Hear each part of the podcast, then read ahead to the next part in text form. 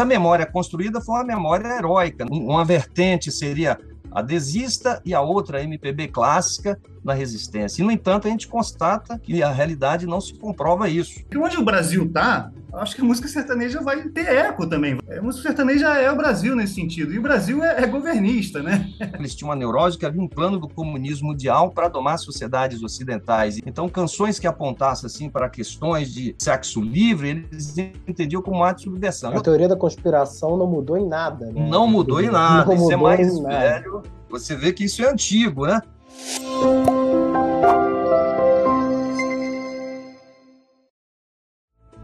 Sejam bem-vindos a mais um podcast Ideia Brasil. Nesse episódio, o nosso assunto será a importância política e eleitoral da música brasileira. Nós temos conosco Gustavo Alonso, historiador, especialista em música sertaneja, autor do clássico livro Cowboys do Asfalto, professor universitário e colunista da Folha de São Paulo.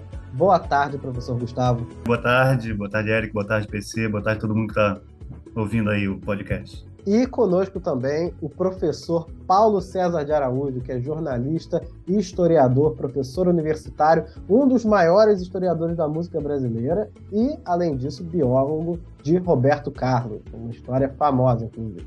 Boa tarde, professor Paulo César. Boa tarde, Eric. Boa tarde, Gustavo Alonso. Boa tarde a todos aí que estão ouvindo o podcast. Prazer estar aqui com vocês nesse tema sempre rico, polêmico, né? Mas importante. É, eu vou aproveitar então e começar perguntando uma coisa. Existe uma relação forte, particularmente forte ou não, no Brasil entre a sua música e a sua política? A música brasileira e a política brasileira estão frequentemente relacionados? São um movimento recente ou é uma coisa que sempre aconteceu? Você sabe que a, a força da música popular brasileira, a sua inserção no cotidiano, na nossa realidade social, a sua riqueza, a sua diversidade, ela sempre representou no Brasil esse papel de ter uma penetração muito forte e abordar questões que são importantes no Brasil. Quer dizer, a música brasileira é uma expressão do Brasil, do que nos acontece, de onde vamos, para onde vamos, enfim. Tem até um texto do Carlos Nelson Coutinho e do Leandro Conda, um texto que foi publicado para o público europeu nos anos 70, um pouco onde eles falam isso, né? Eles escrevendo lá para o público europeu, eles dizem assim, querendo explicar para um alemão a singularidade da música brasileira, por que essa força? Então, eles dizem lá que a música brasileira, de certa forma, ocupou no Brasil um lugar que, em países como a Alemanha, a França, a Rússia, foi ocupado pela literatura, né? Mas por limites impostos pela realidade política social brasileira, a música acabou desempenhando aqui um papel cultural, político, que em outros países, países europeus, foi desempenhado pela literatura. Quer dizer, que a música popular, como uma espécie de peso galo, ela se viu num ringue diante de um peso pesado e teve que se virar e desempenhou esse papel e vem desempenhando esse papel, essa função. Então, isso é um fato. A força dessa música brasileira. E a gente constata isso, Eric, assim, desde os primórdios. Quer dizer, fomos lá para a República, a Primeira República, nós encontramos compositores como Freire Júnior, J. Carvalho Bulhões, Eduardo Soto, satirizando os presidentes da época, música satirizando Hermes da Fonseca, músicas como Aicel Mess, satirizando então o candidato Arthur Bernardes, músicas falando ali da, da, das eleições de 29. Getúlio Vargas, então, foi um prato cheio né, para o compositor, para os músicos. Grande parte dessas canções eram assim marchinhas, sátira, lançadas na época do carnaval, que era uma forma também de disfarçar, você não tinha esse embate direto, isso não, não, não era tão possível. Então, o carnaval era o espaço, o momento para se fazer isso mas você tem lá o registro da música popular brasileira comentando, criticando, satirizando os, o, poder vigente, os políticos, os candidatos, os presidentes. Claro que essa música também vai apoiar isso, você tem músicas exaltativas, e, e no Estado Novo isso é clássico, né? O samba exaltação de Ari Barroso, por exemplo, formatou um tipo de música estimulado pelo DIP, pelo poder vigente. No processo de redemocratização, a partir de 46, a música popular presente. Isso, então, é uma marca da música brasileira. Essa presença forte no nosso cotidiano, comentando, é, reagindo. Até que no, nos anos 60 aí vai surgir um fato novo, né? Que aí você vai ter uma geração inteira de músicos, né? Formado na universidade de classe média que vai tematizar a questão social. Isso sempre acontecia de forma esporádica, compositores diversos, enfim. Mas a partir com a emergência da geração de Caetano, de Chico, de Gil, quando pela primeira vez você tem uma geração formada na universidade e com uma visão de país, né? Uma visão tomando a, a música quase como uma missão. Artistas, em grande parte deles, formado pelo CPC, o Centro Popular de Cultura da UNE, que propunha uma, uma arte revolucionária, engajada, não revolucionária esteticamente, mas no tema né, de transformação social. Então, artistas como Chico, como Gil, como Caetano, Nara Leão, Carlos Lira, esses artistas todos, de certa forma, passaram pelo CPC, foram, foram influenciados por essa visão. Então, eles vão fazer uma música engajada, comprometida com a realidade social brasileira. E isso em 62, 63, quando o grande tema era a desigualdade social, a questão da pobreza. Aí veio o golpe militar em 64. Essa música se torna também agora de combate a essa nova ordem institucional. Ao mesmo tempo, você tem compositores populares que vai, vão reagir de forma positiva à ditadura. Então, você tem a música popular em diversos momentos, diversos artistas expressando isso como a expressão do Brasil. Ou seja, aquele debate que estava na sociedade, você encontra na música popular brasileira. Às vezes mais, às vezes menos, né? Enfim, ao longo do pós-ditadura até o momento presente, o pau está quebrando agora aí na véspera da eleição de 2022 esse debate presente. É, é isso aí que você falou, né? Eu acho que, acho que o interessante aí ainda, mais aqui a partir dos anos 60, a, uma determinada intelectualidade, né? Compra muito a, a, essa questão da, da, música popular como lugar central desse debate, né? Em outros países, né? Quando você quer falar de política com artistas, você se refere a literatos, né? Enfim, isso que você falou, né? Aqui no Brasil, o pessoal quer saber o que que Chico acha, o que Caetano acha, né? Sobretudo a partir dos anos 60 para cá, né? Dessa geração que, que justamente o PC falou, né? Que tem a ver com a introdução de uma determinada né, elite cultural no debate da música popular de forma direta, né? De forma mais concreta, né? É, sobretudo ali a partir do, do, advento da bossa nova e tudo mais, isso se torna um tema candente de se debater na, nas universidades. E aí os debates vão mudando também, né? E os tons vão, vão mudando também, né? Hoje a gente vê muita pauta né, racial, a pauta da questão das mulheres, né? Coisa que lá nos anos 60 não aparecia de forma tão, tão clara, era mais centrada na questão da desigualdade, né? Enfim, da revolução, enfim, nacionalismo, esses debates aí, né? Que estavam em voga, né? Apesar disso, né, eu sinto que existe no Brasil ainda uma. Eu, eu, não sei se eu posso dizer que são rótulos ou fórmulas, né, na forma como a gente fala, talvez preconceito seja melhor, né, quando a gente fala da música brasileira, porque você fala muito mal, quanto mais recente se é, normalmente se fala mal, né? Eu acho que existem duas ideias que eu queria passar aqui, porque eu acho que falam com os, as duas especialidades de vocês. Primeiro, a ideia de que a MPB era extremamente engajada e não é mais. Eu queria saber se esses preconceitos eles têm algum fundo de verdade ou eles são completamente malucos, né? Tem a ver com os sertanejos também, que hoje, agora, no período eleitoral, falar ah, os sertanejos é agronegócio, agronegócio é Bolsonaro, é tudo bolsonarista, e, e se transforma nesse grande estereótipo, né? É, é um estereótipo mesmo, né? É, quando você pensa em ditadura militar, por exemplo, a visão construída, a memória construída, é como se houvesse assim uma resistência total, o Brasil contra a ditadura militar e os militares ali, quer dizer, nós sabemos isso é uma construção da memória a memória construída, essa memória heróica, especialmente no campo da música popular, nos relatos dos jornalistas, enfim.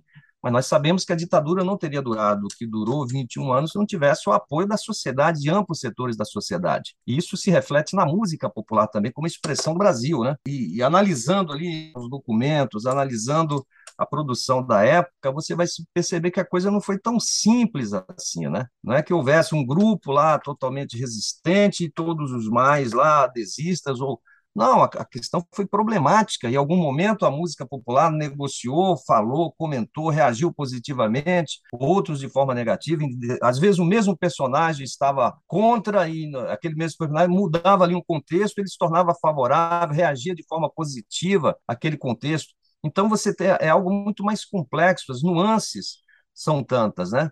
Mas a memória construída foi uma memória heróica, né? De que a música brasileira está ali, né? Sempre heróico e, e que uma vertente seria a desista e a outra a MPB clássica na resistência. E, no entanto, a gente constata que a realidade não se comprova isso. E como eu mostrei no livro Eu Não Sou Cachorro Não, um livro que eu publiquei em 2002, completa agora 20 anos, o que a gente viu ali foi algo muito mais complexo. Então, você tinha artistas da MPB que apoiavam a ditadura em determinado momento, reagiu de forma positiva àquela ordem institucional, ou cantores bregas que foram críticos, fizeram músicas de protesto social e foram censurados. Enfim, os exemplos são vários, né? Por exemplo, Leci Brandão, por exemplo, que hoje é uma, é artista identificada à, à, política identitária, à questão do movimento negro, ela faz uma canção lá nos anos 70 chamada Nada Ser de Preconceito, é, assumindo aquele discurso né, da, da, democracia racial de Gilberto Freire, mas que foi encampado pelo, pelo ideário do regime militar e está lá a gravação dela naquele período. Ou então o João Nogueira, quer dizer, um artista identificado aí à esquerda, os, os, os, políticos de esquerda, MPB,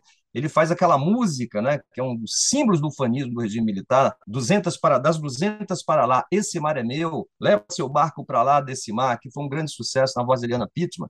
Enfim, uma música ali de 70 e 2,73, ali no auge do milagre, né? Enfim, então você tem essas nuances. Ao mesmo tempo, você tinha artistas bregas que estavam sendo censurados, como o Daí José, porque ele estava falando de questões ali de, de sexualidade que a, a, ditadura militar tomava como ato de subversão. Eles acreditavam, eles tinham uma neurose que havia um plano do comunismo mundial para domar sociedades ocidentais. E esse plano dos comunistas passava pela desestruturação do núcleo familiar. Então, canções que apontassem assim para questões de sexo livre, eles entendiam como ato de subversão. E o Daí José fazia canções com essa temática, né? A teoria da conspiração não mudou em nada, né? Não mudou em nada. Não Isso é mais velho. Você vê que isso é antigo, né? É. Mas está lá. E o Daí José, de forma corajosa, defendendo o amor livre, em canções como Em Qualquer Lugar a Gente Se Ama, em qualquer lugar a gente pode se amar, enfim. E a censura atuando em cima. Então, tudo isso aconteceu nesse período da ditadura militar. Mas a memória construída, a memória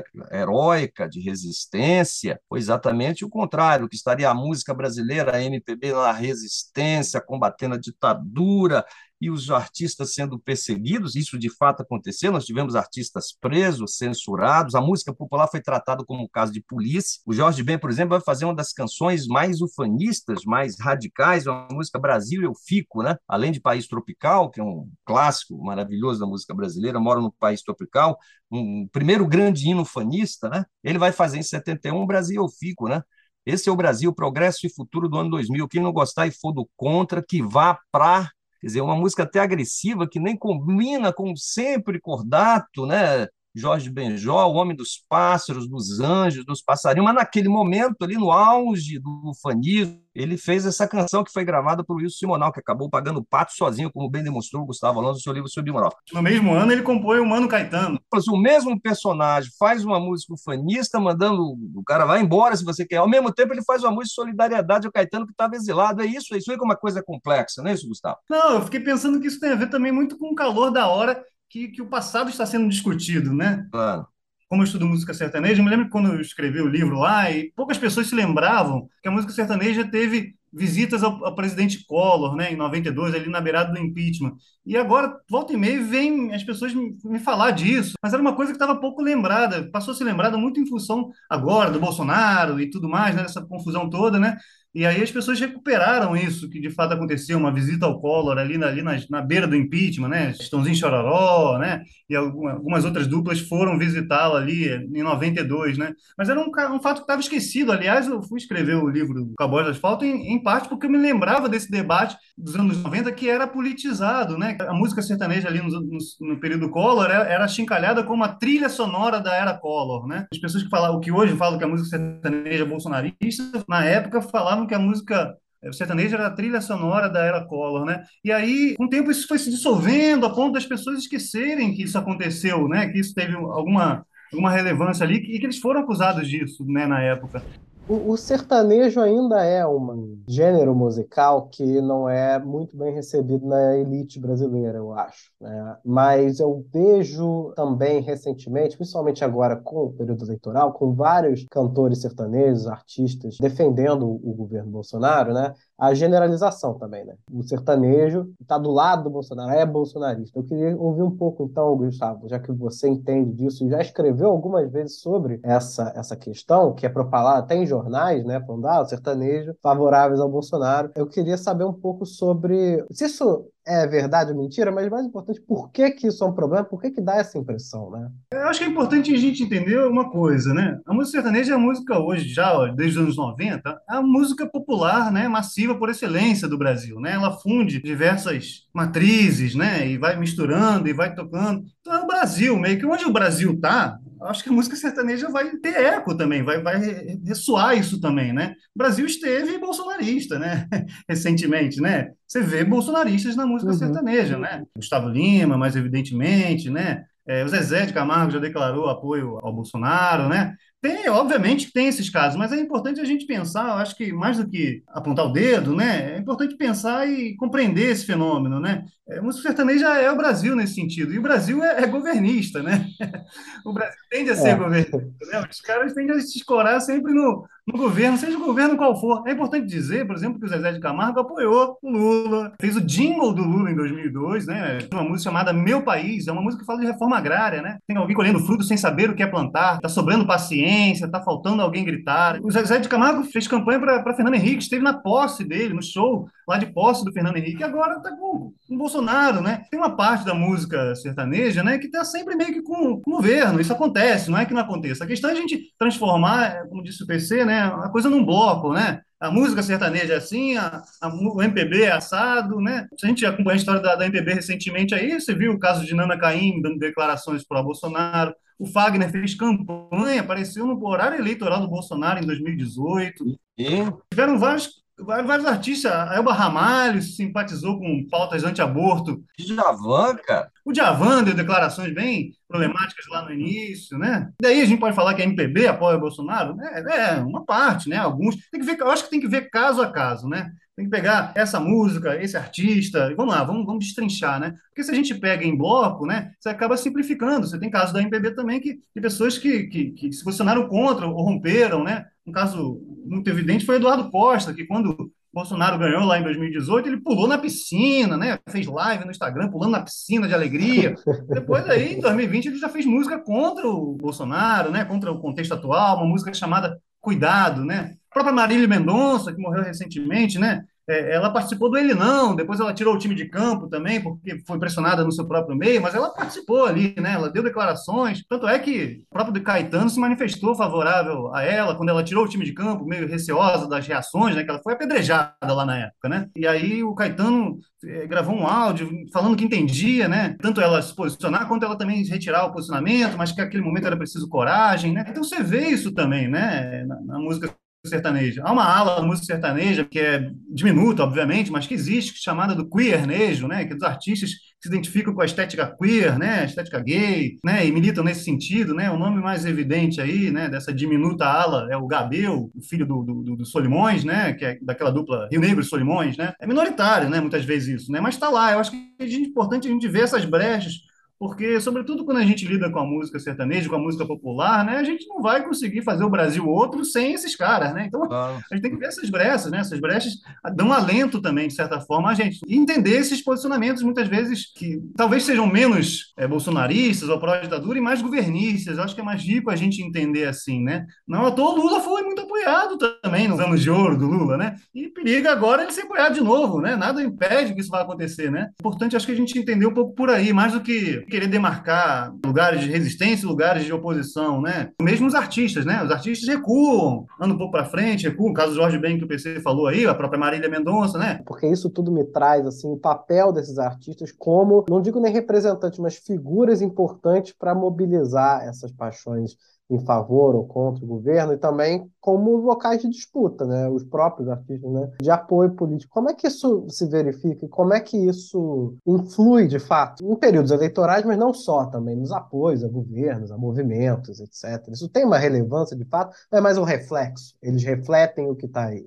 Se a gente observar aquele jingle lá de, do Lula lá em 1989, quem que você vê ali, né? Então você vê ali atores da Globo e a MPB. Estão lá Djavan, Chico, Gil, Elba Ramalho, Gal Costa, João Nogueira. Aí você pega agora a gravação desse mesmo jingle, quer dizer, uma atualização desse jingle, você encontra uma nova geração da MPB, né? Lenine, Chico César, Maria Rita, mas você já vê uma diversidade maior ali no elenco, né? Então tem o Pablo Vittar, tem o Odair José, aí olha a referência aí que a gente dizer que a gente não pode interpretar a música num bloco, né? Um ícone da música brega que fez uma música aí quase citando o Lula, quando o Lula estava preso, participou de atos pela libertação do Lula, apoia o Lula, está nesse jingo agora, e você não via isso lá em 1989. Quer dizer, uma, uma, uma mobilização maior, está mexendo em contingentes que, em primeiro momento, não estavam próximos ali do próprio debate político, nem de, desse núcleo do PT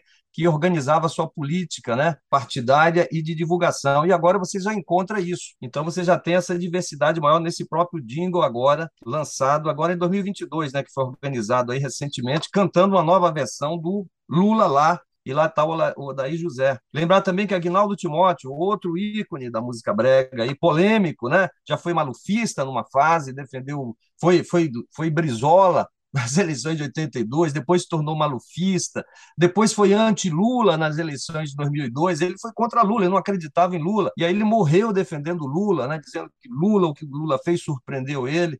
Enfim, outro exemplo aí de que a coisa não pode ser restrita a, blocos únicos, né? Acho que rola também uma coisa, né, PC, que é o seguinte: às vezes a questão política é usada para justificar um gosto estético recalcado, assim, né? Eu já não gosto daquele, daquele tipo de música. Sim. Então, quando alguém daquele gênero dá um, dá um vacilo, né? Para justificar também, né? o próprio preconceito também, né? Enfim. Justificar, é, né? Então, eu não gosto de música sertaneja, então, né? Eu não consigo ver diferença na música sertaneja. Então, é tudo, é tudo bolsonarista, é tudo pró-militar, é tudo conservador, é tudo reacionário, né? Então, é, é, muito curioso. E quando o artista que eu gosto dá o tropeço, ou eu relevo, ou finge que não vejo. Eu constato muito isso. Eu estou escrevendo atualmente a biografia do Dominguinhos, né? E o Dominguinhos morreu em 2013, né? Ele não viveu isso que a gente está vivendo, mas ele foi um entusiasta do Fernando Henrique, né, sobretudo, e do PSDB. Ele fez jingle do Fernando Henrique em 94, Levanta a Mão, depois fez o jingle de 98, fez não, cantou, né? Cantou jingle para Alckmin, para Serra, só que isso raramente é lembrado pela intelectualidade do forró, digamos assim, né? Que se incomoda um pouco com isso, né? Porque uma, uma grande parte dessa intelectualidade do forró, que eu vejo aqui no Nordeste, onde eu moro, eu moro em Recife, né? Não é muito simpática ao legado do, do, do PSDB, né? Então eles simplesmente fingem que não aconteceu, né? Quando foi um momento muito importante da trajetória do, do Dominguinhos, né? É, ele, o Gonzaga morre em 89 e ele se aproxima muito do Collor, inicialmente, antes do Fernando Henrique, ele se aproxima muito do Collor para construir um projeto que ele chama de Projeto Asa Branca, que é viajar pelo Brasil cantando as músicas do Gonzaga com financiamento público. Então ele consegue essa verba, né? Ele começa a correr o Brasil junto com vários outros sanfoneiros, só cantando, fica 5, 6 anos só cantando música do Gonzaga com dinheiro do, das agências de fomento estatais, né? Inicialmente com o aval do Collor, ele se encontra com o Collor, toca para o Collor também em 92, ninguém se lembra disso. Lá visita o Collor na beirada do impeachment, ninguém, ninguém vai lembrar disso do Dominguinhos, né? Eu mesmo não sabia disso antes da minha pesquisa, né? E em 94, depois ele come, começa assim, a encantar com o Fernando Henrique, o Fernando Henrique promete a manutenção do projeto, ele encampa isso também, né? Então, e depois disso ele vira um entusiasta do, do PSDB. Então é um momento ali importante que ele está vestindo a coroa do Gonzaga, né? Mais especificamente, né?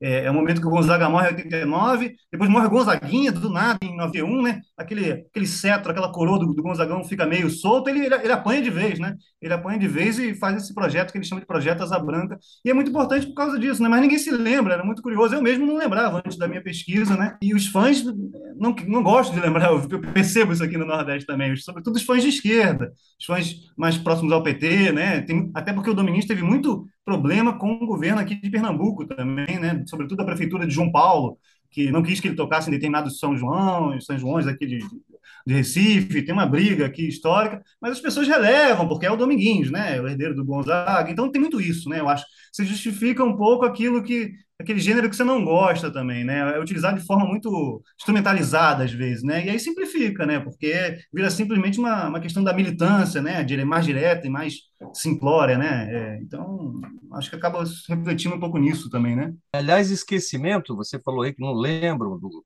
Colo, né? Dos artistas que cantavam com Colo, e o que, e o que dizer daqueles que cantavam e se encontravam com Médici, né? Esses, então, estão esquecidos, quer dizer, não falam, né? E você encontra lá Médici, que ele gostava não só de futebol, gostava de música popular, ele era fã da Elisete Cardoso, a Divina, era a cantora preferida do Médici, e recebia a Divina lá no palácio, né? Então, Médici recebia Pixinguinha, recebia Billy Blanco, Clara Nunes, isso tudo está lá documentado, a presença deles, muitas vezes reivindicações da classe artística, e o Médici sempre atento, recebendo, conversando, e isso se apagou, né? Você não tem essas referências aí. Você vê aí referência à Divina Elisete Cardoso, que é uma cantora maravilhosa, é uma das maiores vozes da música brasileira, mas você não vê, ah, é a cantora preferida do presidente Médici, né? Provavelmente, se fosse ali uma outra voz ali, né, que, que o crítico não gostasse, talvez tivesse enfatizado isso. Mas, enfim, mas tudo isso são essas questões da memória, né? Como nem tudo é lembrado, alguns fatos são esquecidos, mas o nosso trabalho é esse mesmo, de historiador, né? Lembrar aquilo que a sociedade quer esquecer. Então, nesse sentido, nós estamos sempre apontando aí, mas como o Gustavo falou, não simplesmente por falar, mas para problematizar mesmo, né? E romper essa, essa, esses estereótipos, né, que facilmente prosperam, né, em relação à música popular.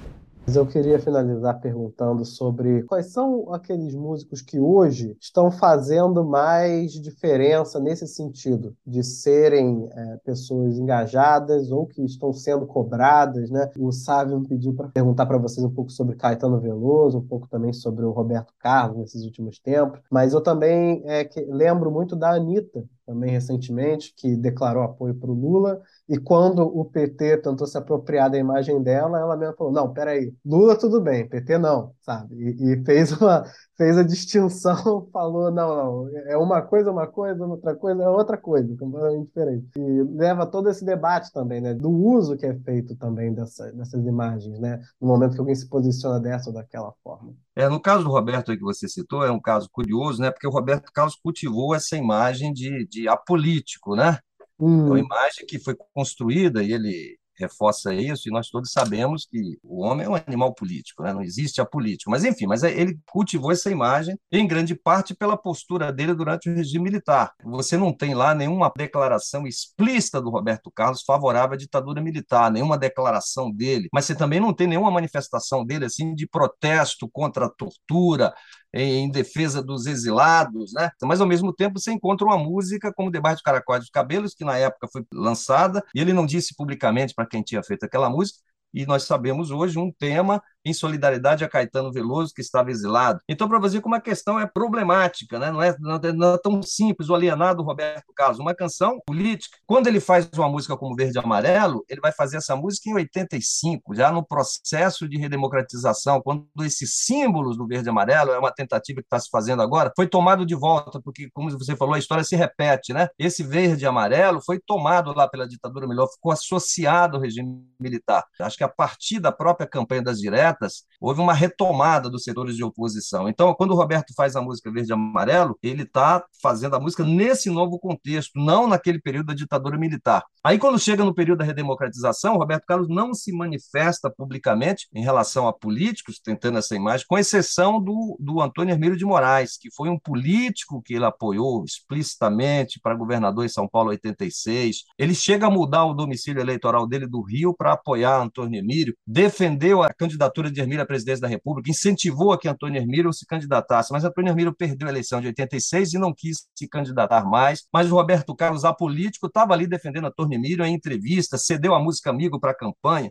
enfim, e ele se manteve aí nas eleições presidenciais, de certa forma, distante, não explicitamente, mas sempre ali com a postura. Na época do impeachment de Dilma, ele deu declarações sem citar o nome de Dilma, dizendo que tinha que mudar, que não podia continuar como as coisas estavam. Era o Roberto Carlos apolítico defendendo o impeachment. Uhum. E quando chegou a era do Bolsonaro, é importante lembrar, Roberto é, nesse sentido, como grande parte da população brasileira, como uma expressão do Brasil, conservador politicamente. Então, ele estava ali sempre com candidatos, nunca se identificou com a esquerda, com os partidos de esquerda, então, ele provavelmente votou em Fernando Henrique, por exemplo, provavelmente porque ele nunca declarou publicamente isso. E certamente votou em Bolsonaro também, em 2018, a julgar por declarações que ele deu logo depois, no início do governo Bolsonaro, ali dizendo que Bolsonaro tal. Aliás, ele teve um choque, eu acredito, né? Porque a, a, posi a, posição política do Roberto sempre foi de acordo com a Globo. Ele viu sempre ali um, uma ressonância. Ele, ele, os políticos que ele não votava, como o Brizola, como o Lula, o Dilma,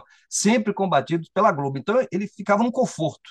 Quando deu logo depois do governo da eleição do Bolsonaro, ele viu pela primeira vez a TV Globo batendo, criticando um candidato que para ele era bom, era simpático. Aquilo para ele deve ter sido um choque, né? Pela primeira vez ele se deparou com isso. Um candidato que não era o dele, que era, em tese, provavelmente o candidato que ele votou, sendo combatido pela Globo. Mas parece que durante a pandemia a ficha caiu, porque ele, com todo esse transtorno obsessivo compulsivo, com todo aquele cuidado do contágio, quando ele viu o Bolsonaro ter aquele aquela postura militante contra a vacina, contra o uso de máscara, ele provavelmente a ficha dele caiu, né? Mas logo no início do governo Bolsonaro, assim como o Djavan, né, Gustavo? Assim como Toquinho, ele deu declarações positivas, dizendo: ah, o problema do Bolsonaro é aquelas pessoas em torno, ele é bem intencionado, mais ou menos o que Djavan tinha falado. Elson Mota também. Elson Mota também, também é, esperançoso ali num possível governo com a presença de militares, enfim. Então, naquele momento havia isso, vários setores ali, né? E o Roberto Carlos particularmente teve esse envolvimento maior, assim, né?